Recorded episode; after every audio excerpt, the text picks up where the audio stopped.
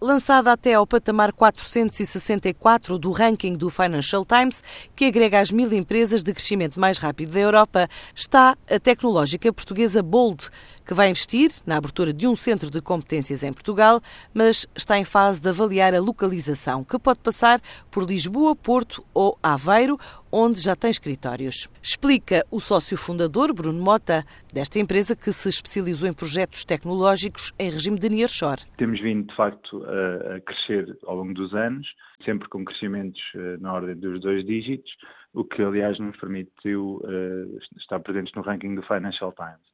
Portanto, o nosso core business continua a ser uh, consultoria na área de IT, uh, mas temos também uh, cinco centros de competência na área de web e marketing digital, na área de mobile, na área de videojogos, também na área de Internet of Things e na área de administração de sistemas e infraestruturas e, portanto, temos conseguido trazer para Portugal bastantes projetos. Temos conseguido também atrair bastantes clientes e estamos a avaliar, esse, existem, existem esses planos, estamos a avaliar um, qual é que será o próximo centro de competências do ponto de vista de, da geografia, ainda não, ainda não pensámos muito sobre isso. A Bolt começou com duas pessoas, hoje dá emprego a 500, deu o primeiro passo lá fora no Brasil, mas agora a perspectiva de crescimento em destinos como os Estados Unidos, a Suíça ou a Grã-Bretanha.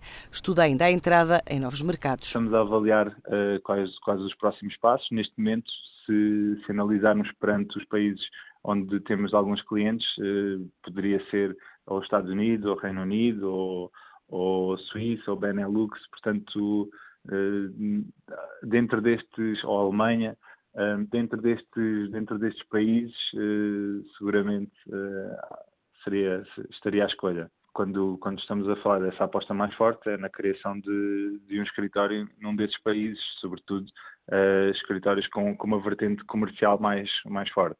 Mas lá está, como eu disse, é algo que estamos a, a avaliar pode ou não acontecer, não é? Dependendo de, das decisões que, entretanto, vamos, vamos tomar. O ano passado, a Bold faturou 15 milhões de euros, cresceu 38%.